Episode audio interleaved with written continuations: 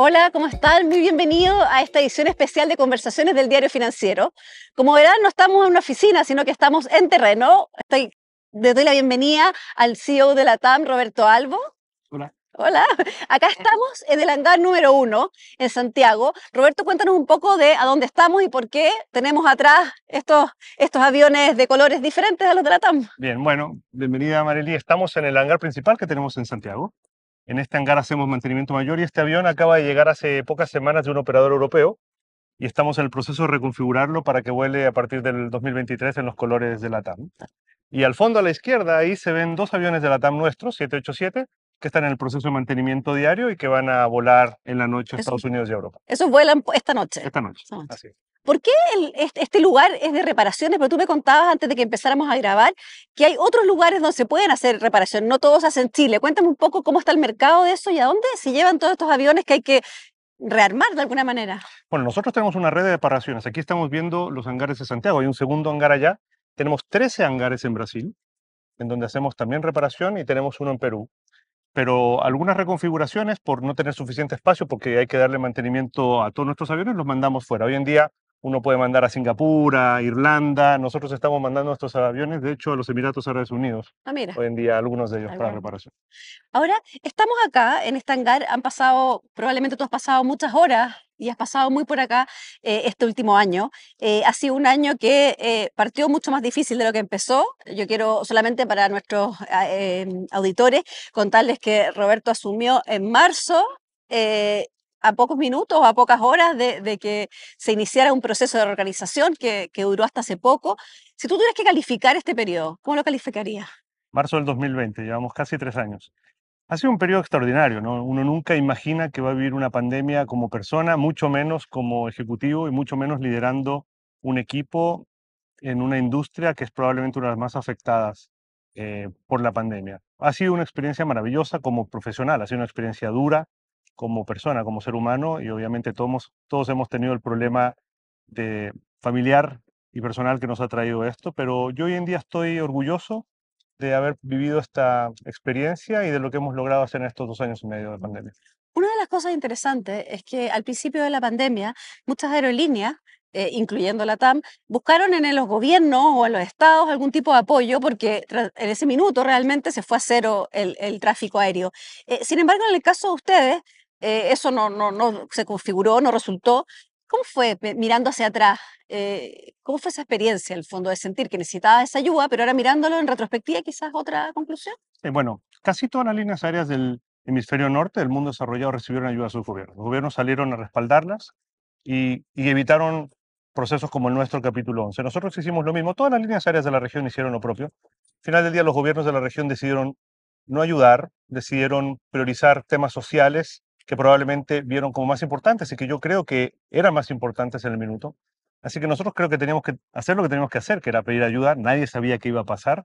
Creo que la decisión de no haber entregado ayuda de parte de los gobiernos al final del día fue la correcta. Nosotros tuvimos que encontrar nuestro camino.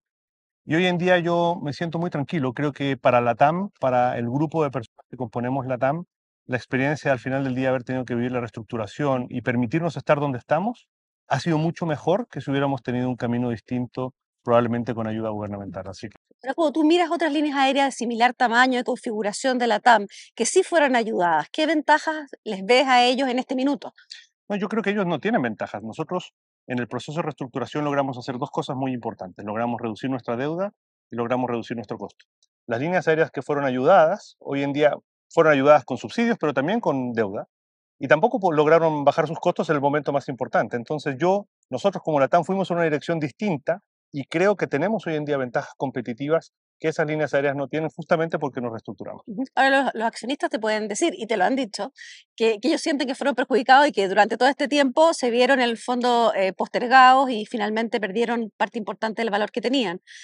¿Qué se les responde a ellos? Ya, todos perdimos, ah, perdieron los trabajadores, ah, muchos de ellos renunciaron voluntariamente a la parte de su sueldo, muchas personas perdieron su trabajo, todos perdimos nuestra libertad durante un tiempo, todos tuvimos que hacer sacrificios y los accionistas lo perdieron todo. Pero todos los accionistas perdieron todo por igual. Aquí los accionistas grandes, los que de alguna manera han confiado en el proyecto durante años, expusieron su, su patrimonio a ello y lo, y lo perdieron. Creo que es claramente un momento difícil para todos ellos. Eh, pero yo también estoy agradecido al mismo tiempo por la confianza de muchos de ellos que pese a esto decidieron reinvertir en la TAM y en el proceso de salida del capítulo 11 renovaron su compromiso y su creencia respecto a lo que estamos haciendo hoy en día siguen siendo accionistas nuestros. ¿Y esos accionistas, tú en cuánto tiempo, cuando conversan contigo, te preguntan, ¿cuándo vamos a recuperar un poquito? ¿Cuándo viene, viene una, una, una fase más expansiva? ¿Cuál es la respuesta? Porque todavía se ve un camino duro por delante. A ver, primero no hemos salido de la pandemia. Creo que hay que, dar, hay que recordar que estamos ahí. Es cosa de ver lo que está pasando en China hoy en día para tenerlo todavía muy presente. Nosotros no hemos recuperado todavía nuestra operación al 100%. ¿Están en cuánto? En julio te entrevistamos y están en un 74%. Sí. Hoy día, Hoy en día estamos cerca del 85%. Y esperamos terminar el año 2023 con una operación similar a la que teníamos en el año 2019. O sea, al final del día fueron cuatro años, si quieres, el proceso de sea, recuperación. perdón, tú hablas del 2019 preestallido, ¿no? O Pre- sea, tu, tu referencia es el primer semestre del 2019. Mi referencia es, recuerda que nuestra operación en Chile es relativamente pequeña respecto a la operación total. Yo estoy mirando diciembre del 2019, donde Chile estaba más o menos normalizado, el resto del continente estaba normal. Y contra diciembre del 2019, en diciembre del 2023 esperamos tener una operación similar. Ahora, eh, en todo este periodo, ¿cuál fue el periodo de más baja ocupación? Si lo miras en, en- No, fueron los primeros meses de la pandemia, cuando todos perdimos nuestras capacidades de salir de la casa, cuando prácticamente cancelamos toda nuestra operación. Llegamos a volar solamente el 4% de nuestros vuelos prepandemia.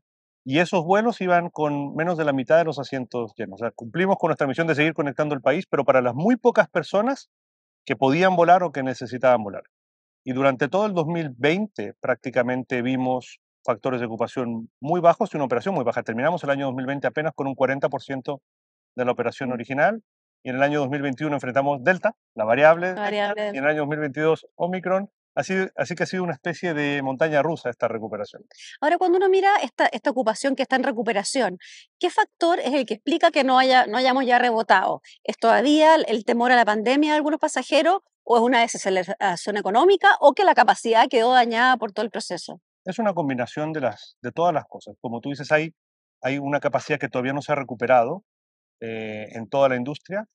Hay todavía el impacto de las restricciones de viaje. O sea, hasta hace muy poco todavía los países te imponían restricciones para viajar internacionalmente. Yo creo que hay algo de confianza también, de decir, ¿qué pasa si me da COVID en otro país, si no tengo seguro médico? Yo creo que hay gente que todavía está esperando un poco más de estabilidad.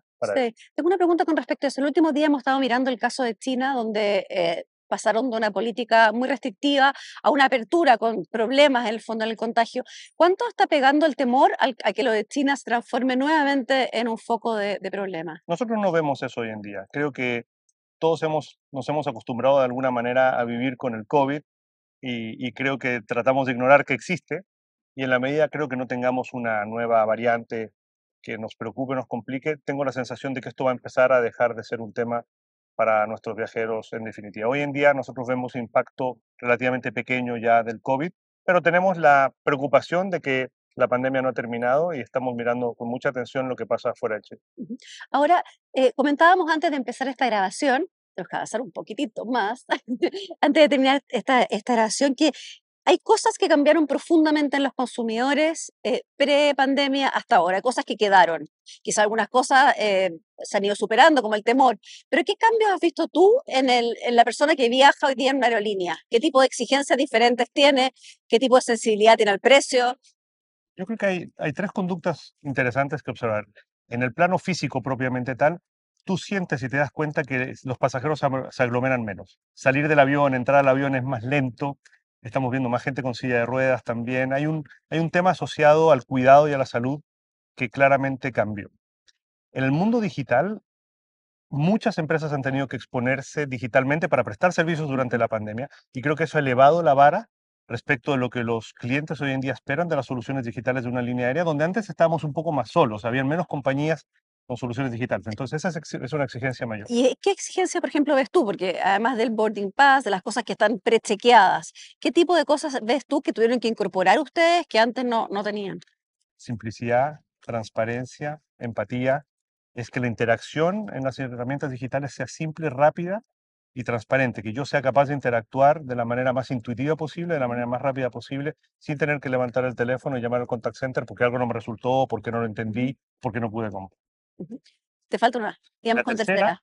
es interesante. Yo creo que el hecho de que estuvimos dos años encerrados o hasta cierto punto con libertades privadas cambió un poco la perspectiva. Yo creo que hoy en día los pasajeros tienen más interés en, en disfrutar experiencias que en comprar productos. Estamos viendo gente que quiere viajar, que antes decía, bueno, capaz que no viajo y ahorro esta plata para comprar un auto. Hoy en día eh, tenemos, empezamos a tener algo de evidencia de que las personas están empezando a privilegiar sus experiencias, probablemente por lo que pasaron en la pandemia, eh, y tratar de disfrutar un poquito más la vida. Una de las cosas que ha cambiado también son los aeropuertos, no solamente las líneas aéreas. Vemos que hoy día es bastante, las personas tienen que chequear sus maletas, hacer parte importante del proceso ellas mismas. ¿Cómo ustedes evalúan eso y qué, y qué tanto a las personas les ha gustado hacerse cargo de esa parte que antes era siempre con un interlocutor eh, de la línea aérea? Mira, en los últimos años hemos visto una tendencia a que el pasajero quiere tomar control de su, de su viaje. Tratar de interactuar con la línea aérea solamente cuando lo necesita. Comprar directamente en las páginas. eh, ojalá poder estar chequeado por medio y no tener que pasar por un counter. Ojalá que la primera persona que lo reciba de la compañía sea en la puerta del avión. Y en ese sentido, existen estos procesos que le dan la libertad al pasajero de, auto, de autogestionarse, pero también, si deciden no hacerlo, tienen algún problema, están los agentes que los pueden ayudar. Esto hace que el viaje sea un poco más simple, hace que las interacciones sean más rápidas. El pasajero que al final del día decide cómo quiere experimentar su viaje, tiene la posibilidad de hacerlo más rápido que tener que hacer forzadamente una cola o pasar por un proceso que hoy en día no es necesario. Eh, Muchas de las cosas que tú me estás contando tienen que ver mucho con las personas en la TAM. O sea, tiene que haber cambiado mucho la configuración eh, interna a ustedes, por, primero por el periodo de pandemia, que significó en el fondo la salida de un grupo de gente, pero luego también con reconvertirse a, una línea aérea diferente. Cuéntame un poco cómo está la plana de trabajadores, cómo ha sido este proceso final de este año donde, donde han, han terminado los ajustes, entiendo yo, los cortes de personal. A ver, respecto a la cantidad de personas, nosotros éramos 43.000 antes de la pandemia. Llegamos a un mínimo de 26.000 personas. Tuvimos que lamentablemente Eso en todos los países, ¿no? en todos los países, con la TAM como un todo. Hoy en día somos más o menos 31.000.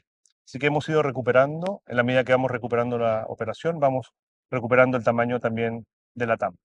Eh, ha sido maravilloso ver a la gente definitivamente en este tiempo seguir trabajando y seguir trabajando de cara a cuidar al pasajero. O sea, yo me pongo a pensar y digo, bueno, estas personas, nuestros empleados que tenían que venir al aeropuerto, que tenían que subirse a los aviones, que tenían que estar aquí en los hangares o en las bodegas, mucho cuando más expuesto vacunas, que el, claro. ¿ah? cuando tenías que venir con mascarilla, cuando de alguna manera tenías muchas incertidumbres. Y creo que la TAM tiene un grupo maravilloso de personas que ha, con mucha madurez y con mucha fuerza ha sobrellevado este momento tan difícil, pero al mismo tiempo ha logrado hacerlo 100% profesionalmente con su trabajo y cuidando a nuestros pasajeros. Ahora, suele pasar en las organizaciones cuando vienen los momentos de crisis que hay una unión, en, el sentido de, de- en el caso de la pandemia, había incluso una épica de, de- de enfrentar todo esto, de cuidar. Pero cuando pasan los momentos más álgidos, viene un minuto de las exigencias. ¿Cómo ha sido? eh, hace poco tuvieron en el fondo una negociación dura con los, con los em, pilotos. Eh, ¿Cómo ves eso tú? Mira, una de las cosas que para mí ha sido muy importante en este periodo es trabajar en el sentido propósito de la TAM. ¿Por qué estamos aquí? ¿Por qué tiene sentido trabajar en la TAM? ¿Por qué me despierto todos los días en la mañana y digo, quiero trabajar en esta línea aérea y no quiero trabajar en otro lugar? Y en ese, y y en ese sentido hemos visualizado que si nosotros como grupo no nos comprometemos con las sociedades en las que participamos, al final del día no solamente las sociedades no nos van a aceptar, sino que nuestra gente no va a encontrar un sentido por qué vale la pena estar acá y no en otro lugar.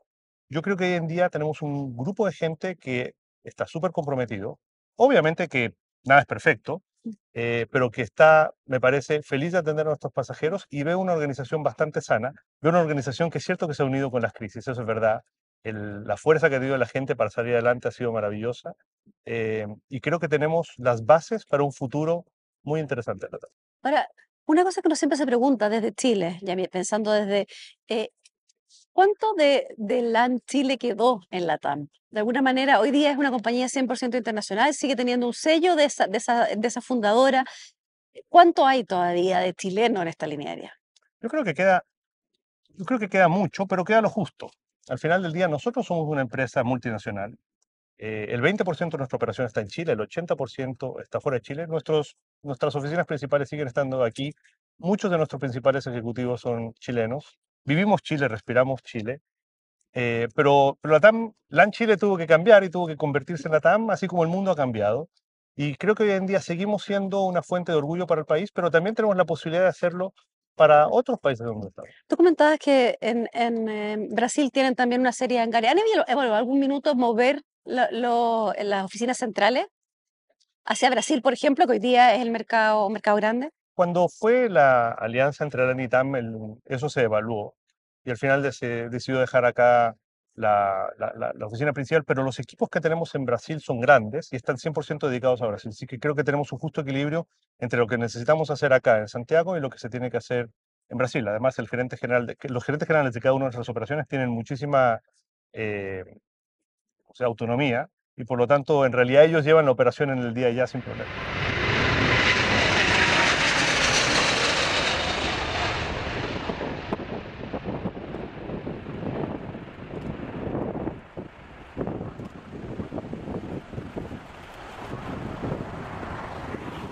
Aquí estamos ahora en un 787 de la TAM que viajará esta noche a Nueva York.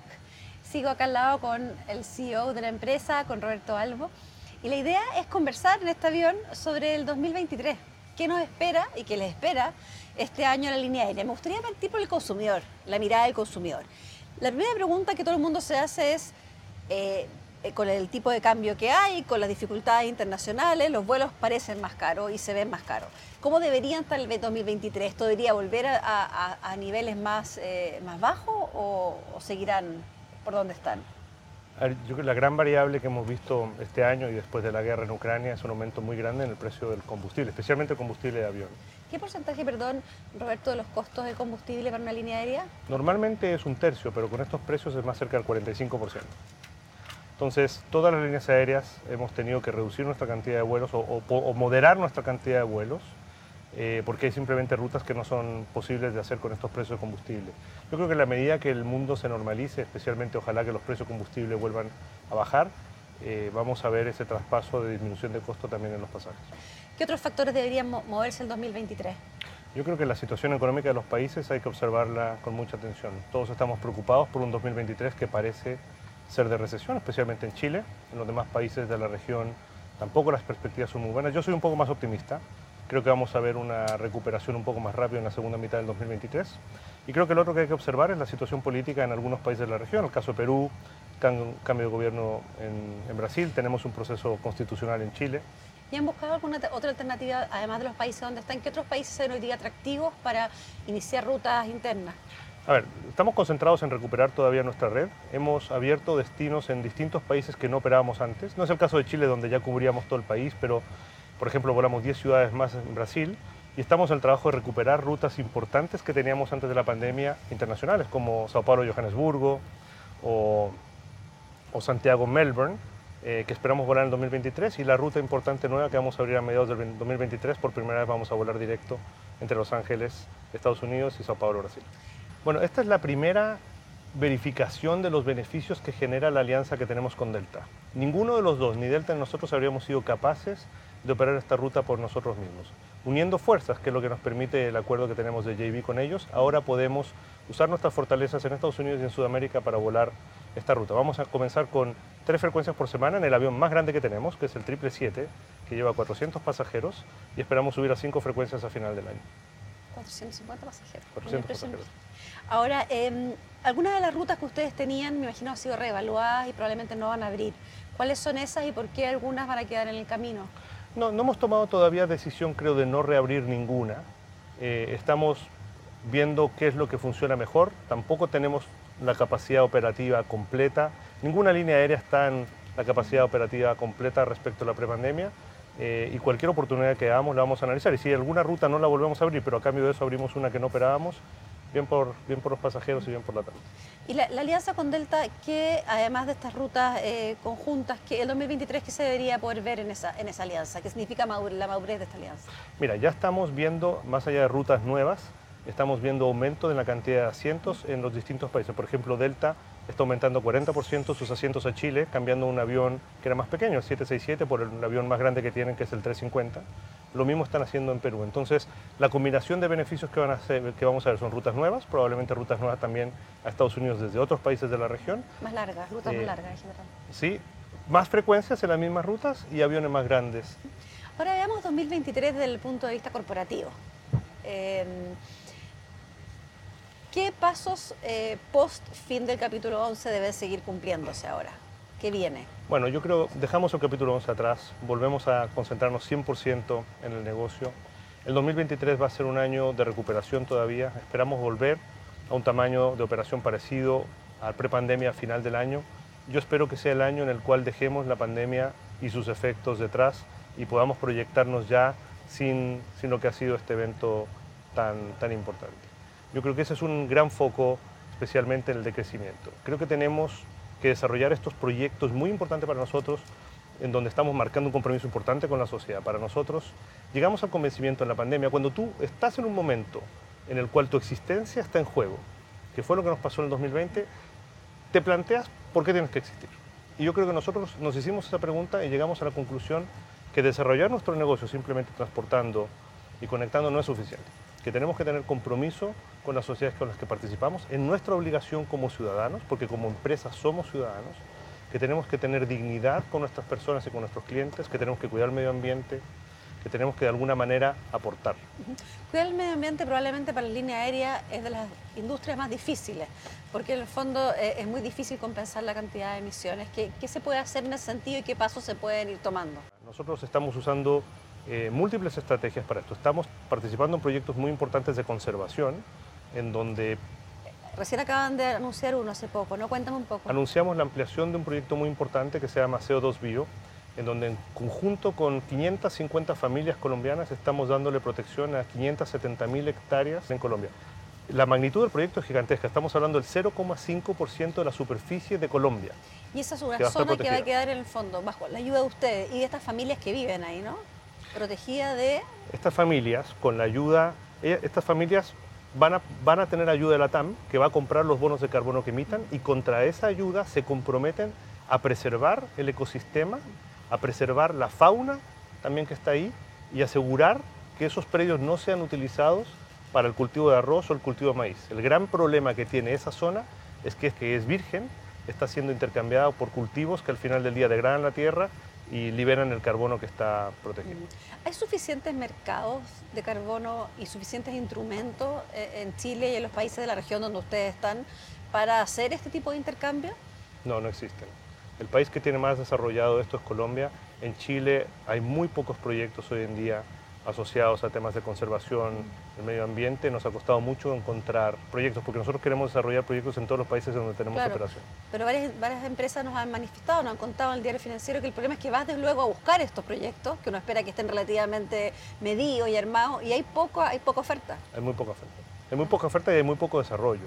Además que tú puedes para que un proyecto sea verdaderamente válido, tienes que ser capaz de demostrar que está capturando CO2 y no solamente eso, sino que si tú no intervinieras, no se capturaría el CO2. Eso se llama adicionalidad. Si un proyecto no cuenta con adicionalidad, entonces el CO2 se captura naturalmente, un parque nacional, ¿verdad? Está. está.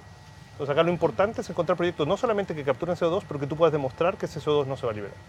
Ahora a nivel de, tu equipo, si tú vuelves a final del 2023 a los niveles prepandemia, ¿no vas a volver a la misma 45 mil o no? No vamos a volver. Hemos aprendido a ser un poco más eficientes, que era absolutamente necesario para sobrevivir. ¿Y cuál sería tu rango? Hoy día, que es un año, digamos. Yo entiendo que están en 31 mil, ¿no? Estamos en 31 mil personas aproximadamente hoy en día. Eh, no te quiero dar un rango porque no vamos a ver cómo se desarrolla el crecimiento. Lo que vamos a tratar de apuntar es que nuestra operación esté nuevamente cerca del 2019 a final del 2023. Y mi última pregunta es sobre Chile. Hemos tratado de centrar esta entrevista en el hecho de que la TAM es un, eh, es un operador global hoy día. Eh, pero Chile sigue siendo de alguna manera el lugar donde ustedes están instalados. ¿Cómo ves el país de cara a, reformas importantes como la constituyente, como también las reformas de pensiones, de, impuestos? ¿Cómo ves ese, yo creo que veo con un poco más de optimismo que tenemos un proceso constituyente que parece estar más encaminado. Creo que la situación de incertidumbre que vivimos estos dos años eh, no le hacía bien al país, no le hacía bien a la gente, no solamente a las inversiones.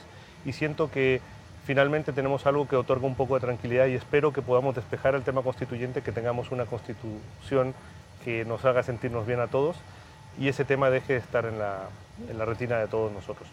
Y creo que hay dos proyectos importantes, dos reformas muy importantes, la reforma tributaria la reforma pensiones. Creo que además hay un, un proyecto importante asociado al cambio climático que se tiene que discutir el próximo año. Y salud.